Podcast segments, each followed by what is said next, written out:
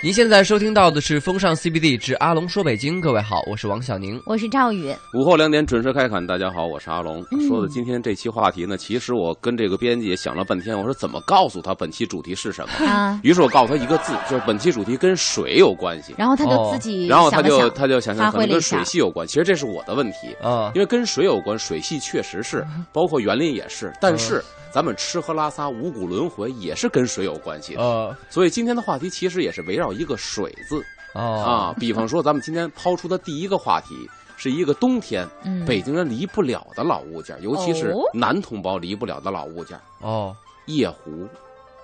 哎这跟水是有直接关系的，对吧？太直接它是了，盛沸水的，对，嗯嗯对哦夜壶，对。哎小的时候曾经见过，但小时是候你还见过吗？见过就是嗯放在我都放在见过啊，它是放在床就是脚的那个床边儿那 块儿，啊，你们家夜壶上炕 啊？不是啊，它我不是们上家炕夜壶不上炕。它在床床的边儿上靠墙，哦，搁搁哪儿啊？反正我们家夜壶真不上炕，那就是挺脏有的有个东西木板盖着，是这样的。哦，我们都是搁地下，就对床头对的地对下。啊对，就地下一般什么位置呢？因为以前啊都是睡炕，这个嗯炕呢在北京是这样的，哦分两种这个睡眠工具，一种是床，这个床是镶在这个屋的北墙，嗯知道吧？就是屋的里边儿。对因为以前住房子南边是窗户，门也在南边儿，嗯，于是呢北墙镶一个床，这个床呢还得有床架子、有床罩，嗯这是一种；另外一种呢就不是在北墙，而就是在南边的窗户根儿底下一溜砌的这个炕。啊，两种嗯睡眠工具。那么，如果睡炕的时候呢，一般嗯睡觉头是冲哪儿呢？头冲北头是冲炕沿儿，啊，所以呢，正好把这个夜壶放在炕沿儿底下的地上。嗯，就换句话说，只要你睡着觉，起夜了，想用了，只要把手伸出来，就能够耷拉到地下，然后从床头把这拿起来就可以使。哦一般是放在这个位置上。其实说到这个工具的出现，啊，咱们得分几块儿说。首先，为什么会出现这么一个东西？嗯，嗯，他是为了方便嘛，这就和北京的气候有直接的关系。嗯，你如果说为了方便，其实这个东西大多是冬天使用，对，夏天使用的很少。嗯为什么？因为夏呃天，你北京的胡直接同出院儿那个洗手间是在胡同外面那那个房子外面的，出去这特不别是冷。直接原因，直呃对，嗯，冷是直接原因，所以为什么说冬天使的多，夏天使的少？嗯直接原因是气温嗯，啊？为什么呢？因为夏天我们出去不冷，大家都知道这个东西放在屋里味道非常之难闻，嗯，嗯，我们也非常不愿意，所以说嗯万般无奈之下才会拿出来使一下。一般夏天不用，嗯冬天的时候用的比较多。西北风一刮，嗯，如果你那集起来的时候，小孩儿还好，对吧？嗯这个火力壮，嗯，这个憋劲大，他能憋得一宿早上起来那都没问题，老人不行，嗯上了岁数了，他实在不憋不住，怎么办呢？这时候你要一开门一削这一掀这棉帘子，当时这风就把这个身上打透了，刺骨的西北风，所以谁也不愿意出去。嗯，啊，基于这个北方的气候四季分明，所以一到冬天的时候，这个东西就备受青睐嗯嗯啊，对，这是它的它的原因。嗯，然后再一个呢，就是说，还一个就是说这个嗯夜壶，它的名字也很有意思。啊，啊，在北京叫夜壶，还有一种呢称呼叫什么叫夜变，要夜什么变变？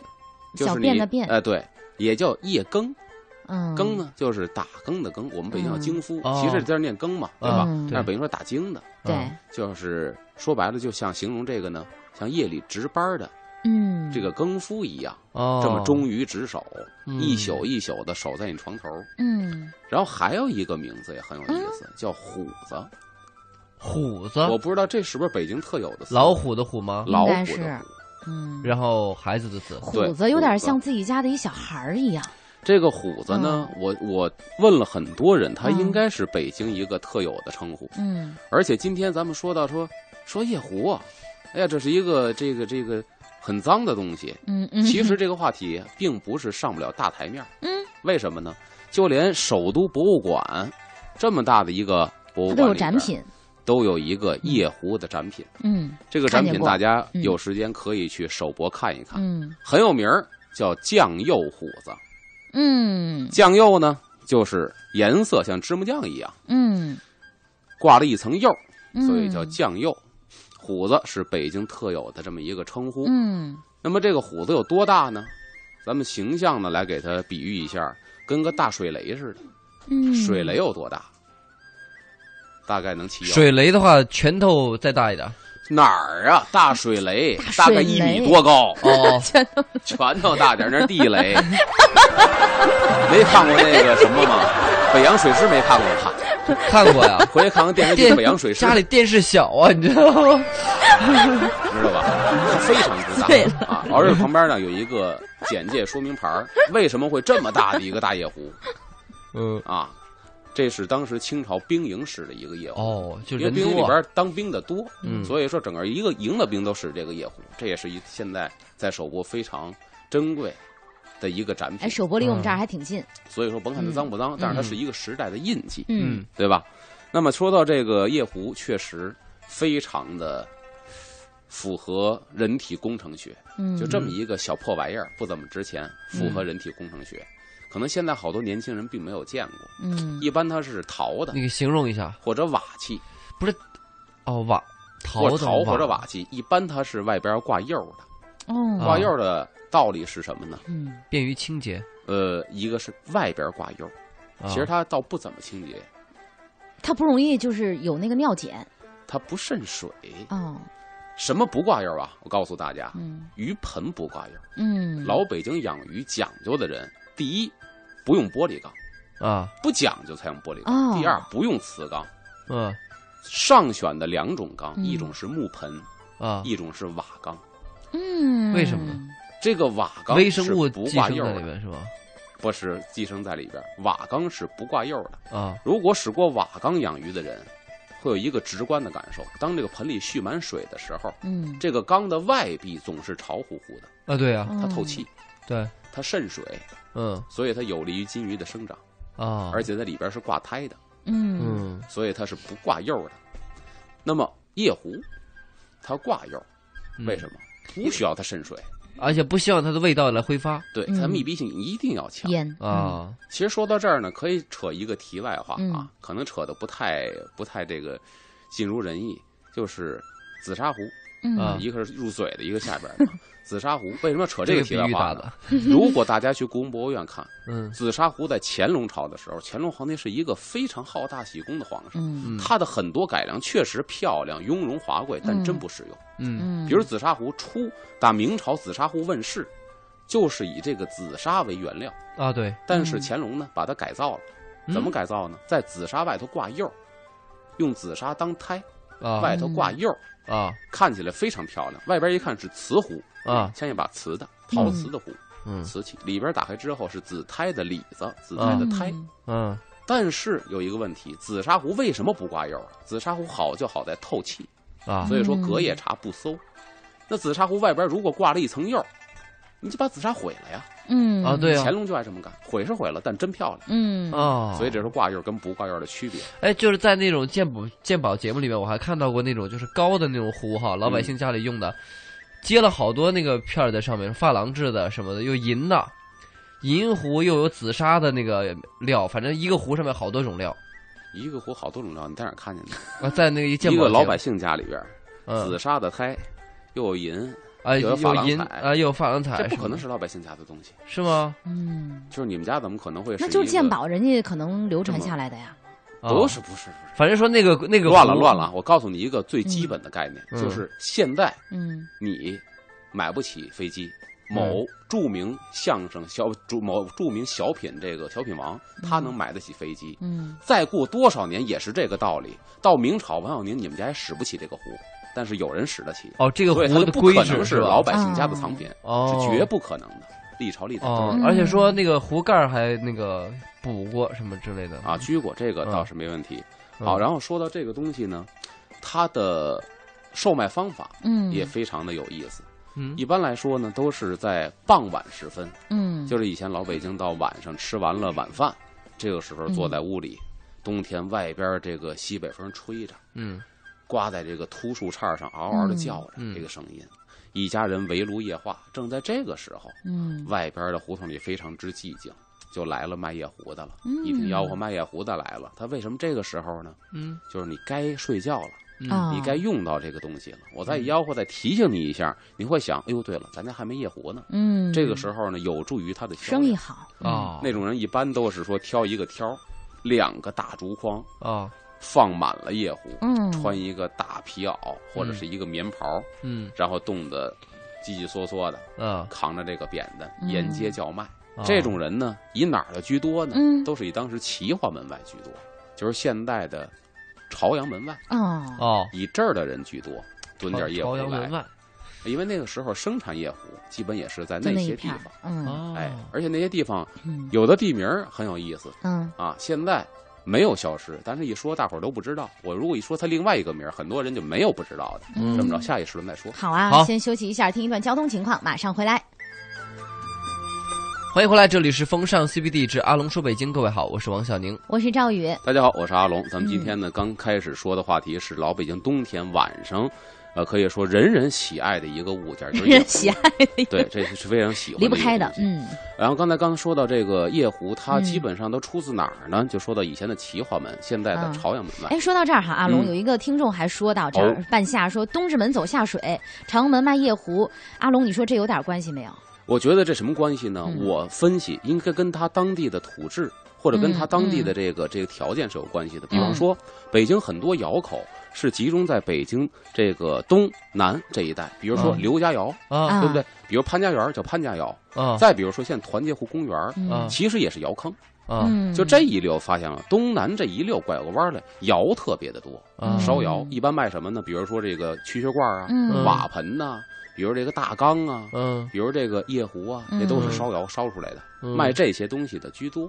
嗯所以咱为什么说很多是从齐化门外、朝阳门外怼呃嗯怼来之后，在北京城里头卖？哦这些地方现在是时尚人士聚集的地方，比方说刚才说的地名吧，嗯麦子店儿，啊对麦子店那个有蓝名儿色吗港湾那块儿嘛嗯对吧？现在有名吧，时尚吧，那以前是弄夜壶的，啊当然不光弄夜壶啊，蛐蛐罐儿、鱼缸啊、大盆都有。啊嗯是干这个的，是烧窑的。嗯，再比方说牛王庙，牛王庙是这哪牛儿啊？肉面在哪我相儿信啊？但凡是坐飞机的人就没有不知道牛王庙这个地儿的，嗯，牛王因为庙你必必然过这地方。哦，我知道了，那个机场那个检查站，哎，不是，再往城里头来，再往城里头来啊，三环路上，三环路上三元桥，，对，真的啊三元桥。哎，我怎么经常去三元桥就没有看到过呢？三元桥告诉你啊，这个地儿为什么叫牛王庙呢？嗯有一个小传说故事，嗯，这地方以前是农村吧，啊对吧？嗯在老北京，所以呢，很多是人家里边会养一些牲畜，嗯免不了就有牛。嗯然后呢，就说当地闹狼灾，有这个这是传说故事哦，当地闹狼灾，那狼肯定吃这个家畜。对，嗯是嗯然后当地人说怎么整一下这个东西呢？有人想出一辙来，说我们家有头老牛，这牛哦非常的听话，嗯胆儿也大，给它披上啊老虎的衣服， 给它犄角上绑上刀子，嗯就给它化妆成一个怪兽，咱们去驱赶这些个狼灾。嗯结果这招呢奏效了，哦嗯，奏效之后呢，就把这个牛当成了一个神仙，供起来了。给供起来了，嗯叫牛王庙。嗯当然，我觉得这肯定是一个传说，嗯，对吧？？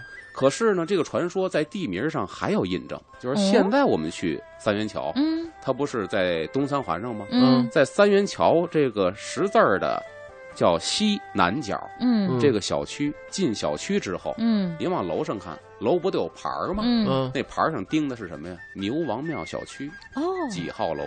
嗯，这个名儿到现在还有，哦所以有名机儿会一上那儿直走走沿用看至看今啊，牛王庙小区只不过修三环的时候，嗯大家记住了三元桥，而忘了这个地方本是身叫牛王庙。是哦嗯其实这些地方都是老北京烧夜壶有故事的地啊，方做夜，壶嗯特别盛产的一个地方。嗯，哎，有名儿啊，而且这东西呢，还有一个有意思的，就是它呀，什么人使？一般咱说老头儿使，对吧？嗯小伙子火力壮。男士嘛，别的就路是第二一个嗯什么使呢？就是以前学徒的，以前学徒的跟师嗯傅的关系啊，他就是父子关系。啊，嗯什么叫一日为师，终身为父？现在不讲这个了，现嗯在可能学京戏的呀，学一些传统曲艺的，还是这种形式。嗯但一般来说，大学教授带一帮学生，就没有说师徒父子这种感情了。嗯但以前都得这样，为什么呢？嗯你学徒的时候，吃喝拉撒睡全在师傅家，师傅养着你。嗯，但是你学完手艺之后呢，得有一年耍手艺，把这工资都给师傅作为回报。嗯啊所以就是先学后交学费。那个时候呢，嗯学徒的碰到一好师傅，欢则罢了；但一般来说，碰不着好师傅就倒霉了。啊嗯，怎么倒霉呢？因为首先说，师傅不管你吃好的，啊只管你吃饱，不管你吃好。嗯嗯可能师傅师娘一家子吃的是山珍海味，啊嗯，颠仨炒俩，给你吃的就是硬面饽饽、棒渣粥，嗯，你也不能说什么，我管你饱了。穿的我们这儿绫罗绸缎，你就穿破棉袄，没冻死就行了。嗯，嗯这没赶上好师傅，而且那会儿讲究三年零一节，起码是三年才能出师。嗯在这三年里边，不光跟师傅耍手艺，家务活也得干。嗯，所以以就所谓龙火做饭、看孩子、买料、看门儿、倒夜壶，嗯，这有这一项，你得给师傅倒三年夜壶。所以现在有时候俩人都是学艺的，嗯，俩人要是较起劲来说，你算什么学艺的？你给你师傅倒过夜壶吗？一下给你问愣了，哦，没话说了，确实，那你就不是真真跟你师傅跟前学起来的。嗯，所以这以前倒夜有一壶还个呃算是必备的一个手艺，必须的啊，啊，嗯给师娘看孩子，给师傅倒夜壶，都是当时学徒你必须要嗯干的，这也表现出一种亲近的关忠系。心吧，也是，就是也说白了，就拿你当嗯这个小仆人使唤着，嗯，小立本儿使唤着。嗯，哎，所以当时北京城又有一个非常奇怪的现象，叫嗯使夜壶的不倒夜壶，倒夜壶的不使夜壶，啊， 嗯小徒弟儿没资格使夜壶。小小的一个夜壶，还折射出当时北京的一个社会的关系。哎嗯，所以说咱是以小见大。嗯那这个夜壶咱说完了，对吧？它为什么会出现呢？有一个很重要的原因，就是是天气嘛不像现在，嗯一个天气，一个是嗯住宿的条件。嗯啊，，住宿条件不哦像对，现现在在家家都自己有家里有厕所了，对啊，原来都是院儿里，恨不能走出半条街去。所以以前是没有厕所的。嗯，这个住宅环境就催生了必须使夜壶，女士使尿盆儿，对，催生这个东西。所以咱们嗯就非常顺理成章的推进到下一个话题，好，就是北京的厕所。嗯啊，这个北京的厕所也很有意思。嗯以前来说呢，北京的厕所不叫厕所，叫茅房。啊，对对对嗯对而且对，么这个茅说是房呢嗯，它属于是私人所有。嗯茅房这是一个私院儿人所有当然了，所以以前有一个有一个名儿叫官茅房，这官茅房对应的就是私茅房。哦。哦，原来是这么。到现在你知道吗？我们这小区啊，早上起来，大妈大婶儿嗯蹲茅房的时候，麻将说去关茅房，我还想着关茅房，麻加对一关字儿。哦，关原来茅跟房这个是大私家茅是房是对立的。因为什么？其实官茅房和茅房啊没有说私茅房这个词儿吧，我只说对立起来，啊就是茅房和就自己官家茅房。的。这嗯茅房特指的就是自己家的。啊嗯，你这么说起来是，我住平房的一个院儿里，嗯，后来拆了，据说是这一个院儿里是有一单独的厕所，对只是让这院儿的人上的。对，嗯所以很多为什么北京人不习惯说上厕所啊，嗯，都说上茅茅房。房，嗯就是这个道理。这茅房为什么得名呢？嗯一来建筑材料很差，也许是茅草搭的一小房子，嗯嗯但是呢，如果深究起来的话，我们中国建筑里边把用料很次、这个面积很小的建筑，可以叫做茅。比方说，打一个例子来说啊，嗯这个例子就拿这个我们说这个宗教建筑来说吧，都说这和尚庙，和尚庙，嗯其实这是一个误区。有人说，你看尼姑庵里住和尚，我嗯说这怎么了？难道这很差诧异吗？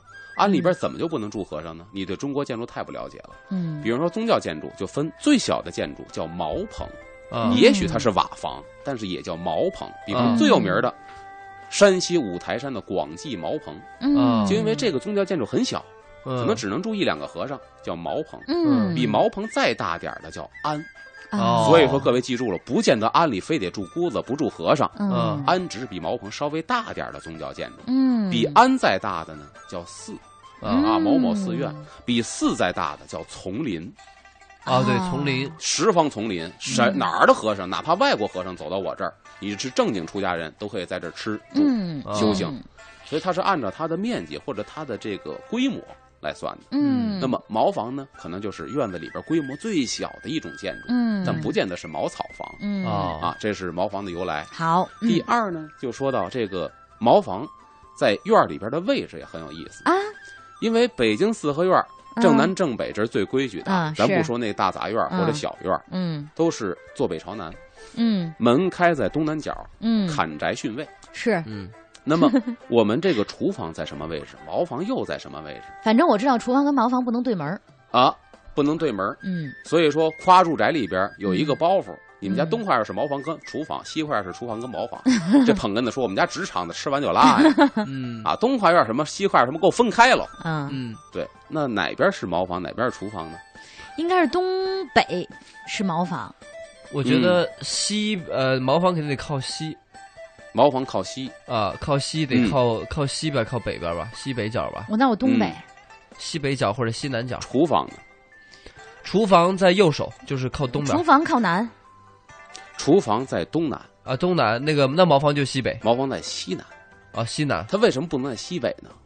呃，因为西北是后花园、不是后花园，书房因为西北是风口，啊，嗯，冬天刮西北刮西一风北。嗯吹全散在院子里了。，对，所以它一定在下风口，一在东南，一在西南，全是下风口。哦嗯而且呢，根据这个方位，我们当站在四合院门前的时候，嗯又引申出一个这个方位上的一个词语，嗯因为我们中国人历来认为左手是上手，嗯右手是下手，对吧？嗯那么，当我们面对一个四合院，嗯就我站在街上面对一个四合院的时候，嗯，我的左手是哪儿？左手是茅房，左手是东西南北，左手是西左手是啊西，对吧？对我的右手呢东。是东，嗯，那么左手是上，右手是下。对所以中国人从来都说我忙上上茅下房厕，上厕所下厨房，啊，哦，没有说我上上厨房做个菜，都是我下厨做个菜去。您嘛去？我上茅房拉泡屎去，没有说我下茅房拉泡屎去，嗯，都是上茅房下厨房，啊，它原跟来您是左这右样。上下。这么来的哎有很点意思。我们看看时间哈，十四点二十八分，稍事休息一下。这期话题还真是引人入胜，没想关到跟水有关的。你看看，说到这儿，嗯引出了好多老北北，对老北京的文化都出来了。我们来听这首歌，特别适合北京的这个季节来逛，来感受一下什刹海，来自李健。您现在收听到的是《风尚 CBD 之阿龙说北京》，各位好，我是王小宁。我是赵宇，大家好，我是阿龙。咱们今天说的话题呢，呃，刚才引到了五谷轮回之所，对吧？对说到厕所，以前说到这个茅房，有关茅房和院里茅房的这个嗯区别。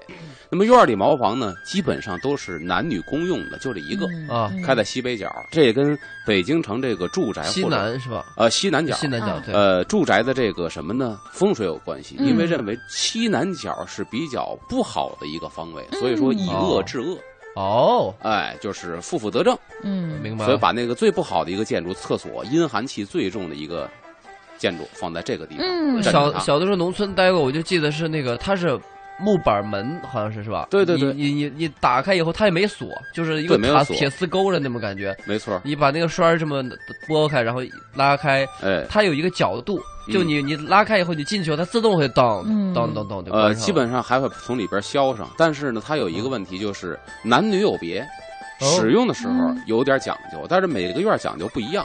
比方我见过的，嗯啊有是一根棍儿的，这根棍儿不长，能斜到门口。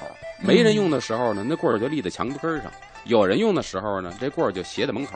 啊，但是啊，嗯斜到门口就是有人，嗯不斜门口就是没人。嗯，有的是什么呢？挂裤腰带，这个厕所门口有一钉儿，谁上进去厕所了谁把把裤腰带裤腰带解下放来外边儿挂在这个钉儿上，别人嗯知道有裤腰带里边就有人。嗯哦，所以有的孩子讨厌偷人裤腰带，上完厕所没裤腰 带，或者说你这儿人家上着呢，提你溜把着裤腰裤子带出来对了，，把人裤裤腰带偷走 了，下一个来的误会里边没人呢。啊，要是俩老爷们儿碰见还好说，要是嗯一异男一性碰女见就不就行麻烦了，啊，孩子讨厌。嗯，然后还有呢，像我小时候住这个西单，嗯我们那个厕所就是我那个院儿，小时候还有一个单班的院儿里的厕所，嗯，嗯是门上挂一牌儿，但是我一直百思不得其解，这牌儿只有两面儿，男或女。我想那怎么能证明里边有没有人呢？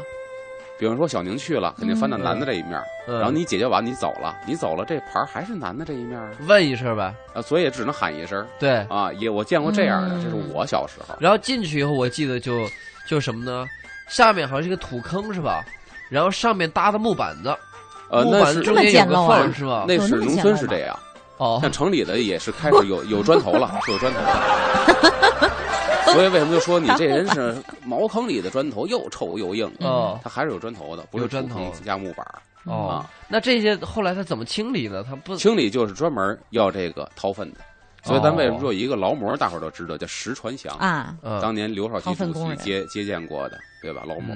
嗯石传祥当年干的时候，就是给各家各户院儿里边儿掏茅房，嗯，就是石传祥老人当时他在世的时候，或者他工作的时候，北京城还有很多院子里边都有自己的茅房呢。嗯他们那个装备我都见过，那个帽子呀后边是带这个搭肩的嗯嗯啊，他为了什么呢？就为了能护着脖梗子，嗯这挺别恶弄心上的。嗯，因为这粪桶是身后背着的，哦，这劲儿得必须拿好了。你劲儿大了的话，很可能咣当一下就逛到脖领子里头，相当恶心。嗯他的嗯，帽子带披肩的，嗯嗯然后他那个粪桶呢，我也见过，挺大一圆桶，戳在地下大概能跟人齐腰啊嗯这么一个圆木桶，这木桶一半儿是封死的，嗯，知道吧？吧？就是它不是圆口吗？嗯，但有半圆的木板是封死的。啊，嗯防止逛得出来。，对，这半这半个木板封死的是靠着脖领子这位置上，嗯啊靠搭背带儿这位置上，啊，那半个里边儿插一粪勺，嗯嗯然后去那个蒯粪，搁到粪桶里的，然后再背起来走。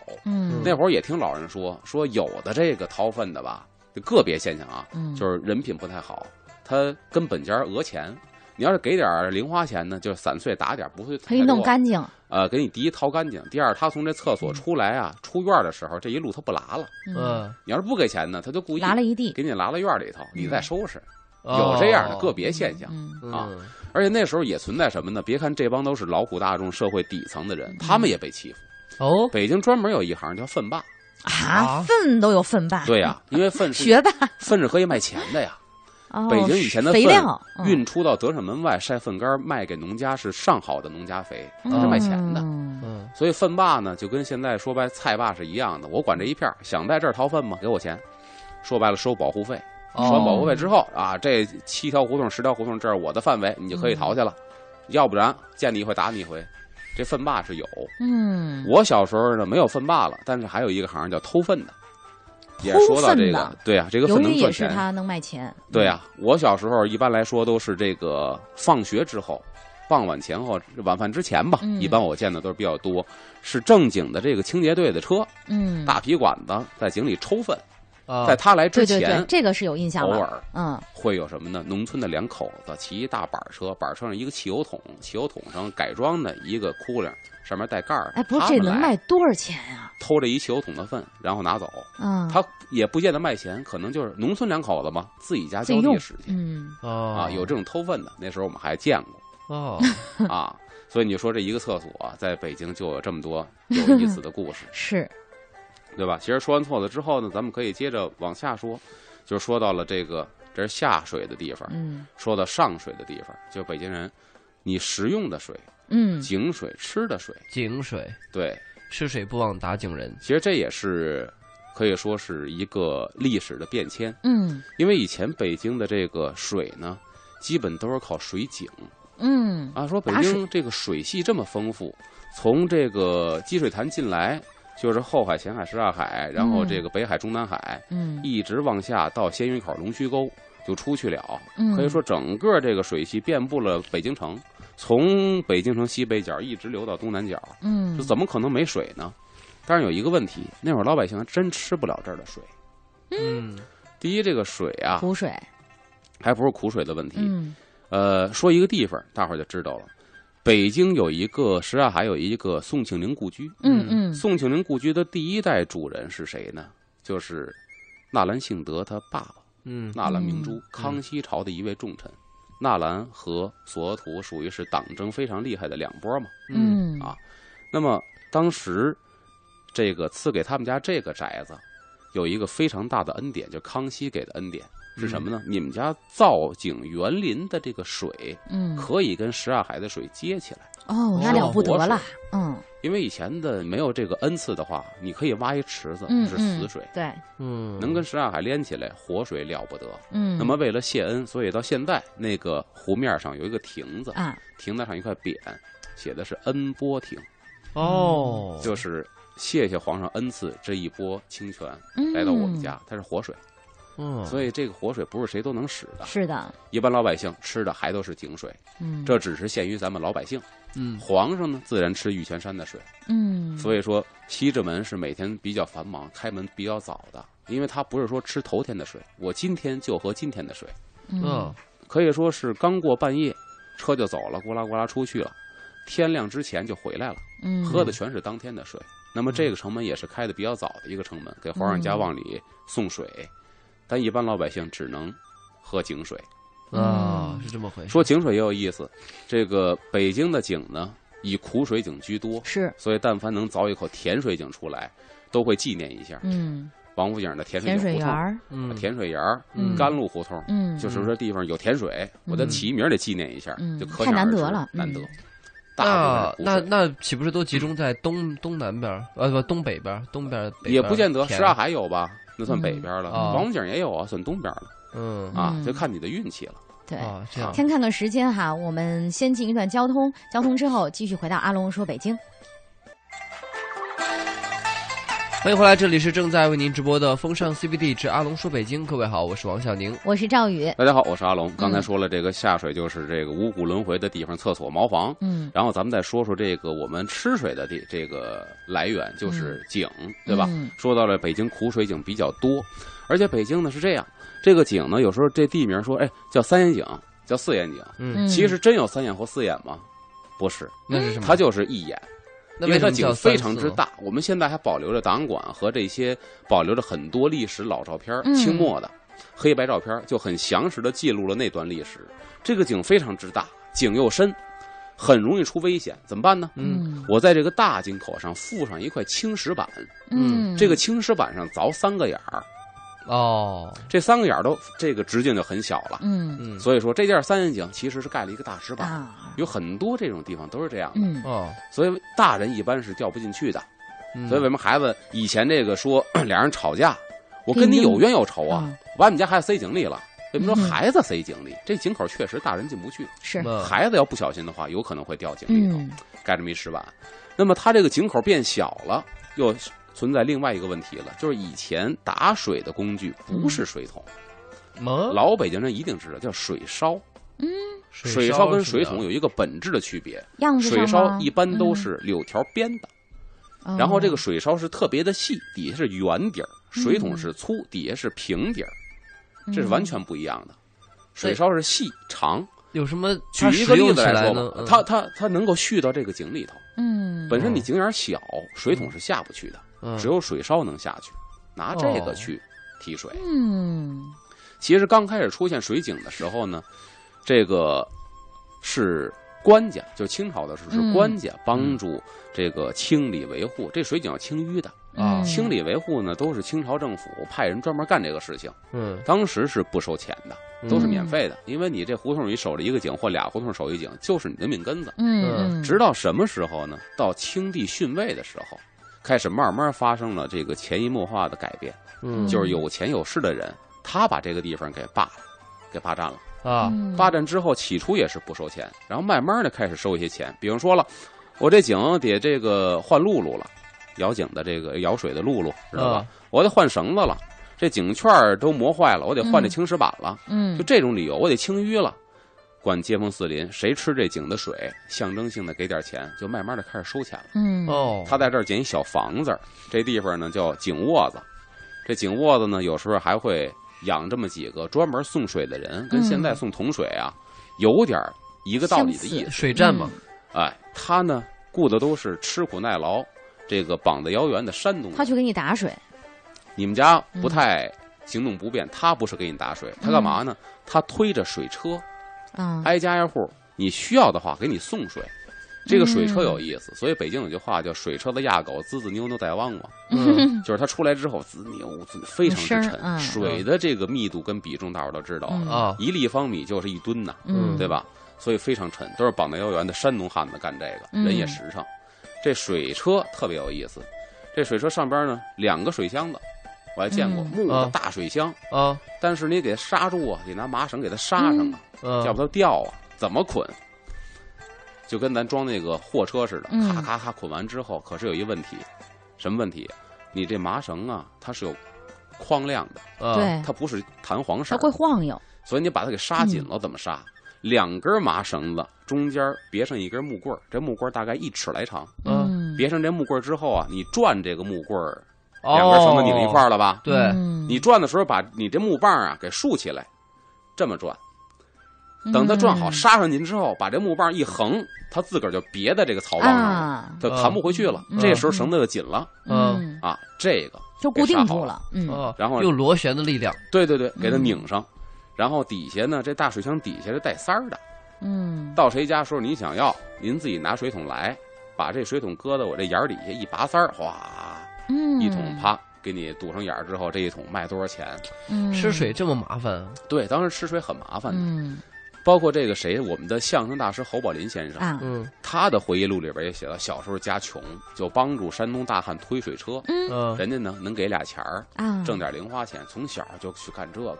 哦，哎，然后这个这个一直到什么时候呢？到光绪三十四年，北京有一个跨越式的发展，嗯就是那个时候在哪儿啊？现在的温榆河嗯嗯，建了一个净水厂，嗯，呃当做水源地。嗯，从这个水源地呢，源源不断的往北京城输送这个干净水，在现在的东直门外嗯，建立了可以说北京城第一个自来水公司。哦哎呀，，有自来水真是生活美了。当时也是有钱有势。那么据档案北京档案嗯记载呢，当时只有三千户人嚯，吃了这个自来水厂的水，哦嗯就，极少部分人。自来水啊，当年也是个稀缺货呀，呃，对呀、嗯现在都习以为常的。所以嗯原呢，来清真是朝现在不喝自来水， 哎光绪三十四年，大部分人还是吃井水嗯啊，是这样。嗯然后后来再往后发展，就家家户户，新中国建立之后，家家户户都开始这个吃水了，都有自来水了。所以呢，我们说一出一入，就新中国成立之后一出一入，什么出了呢？茅房请出去了。嗯，对，新中国成立之后，在街道胡同里边建了很多的厕所，这个时候有了一个名词叫公共厕所，对，嗯这是新中国成立之后有的，之前的官茅房，有了公共厕所，把茅房请出去了，什么请进来的呢？把水源请进来了，啊，自来水管，对，接进了院子里，嗯以前是在胡同里，院子里是没有的，嗯，所以我们出生的时候用的全都是院子里的自来水。对对对，这个时候一到冬天又有意思了嗯，啊，这个自来水专门院子里边有一个德高望重的一户人，啊，嗯他得负责去养护这个自来水儿，嗯，尤其是冬天。它有时候外面那自来水管子会冻住，对，嗯所以说，冻住之后你还不能拿热水浇，呃，热热水浇其实问题不大，好像是拿温热的。我记呃，得热水浇问题不是吗大，因开为水那不行那吧个铁管子钢管非常之结实，啊说那个炸了是其实不太可能。嗯嗯呃，一般呢拿草绳子呀，嗯把这个管儿全缠上，嗯给它穿一层防护衣。嗯，到晚上，还有一个专业名词嗯叫回水。这个院儿里管事儿的，啊，大家认为德高望重的都会喊一句：“嗯还有家拾水没有啊？啊嗯没有拾水的就回水了啊。呃，何为回水？那个水表的井盖是在院子里边嗯的，在你自家院里，一般都是一进门门道，把那井盖用钩子勾开，嗯，然后拿一个大叉子。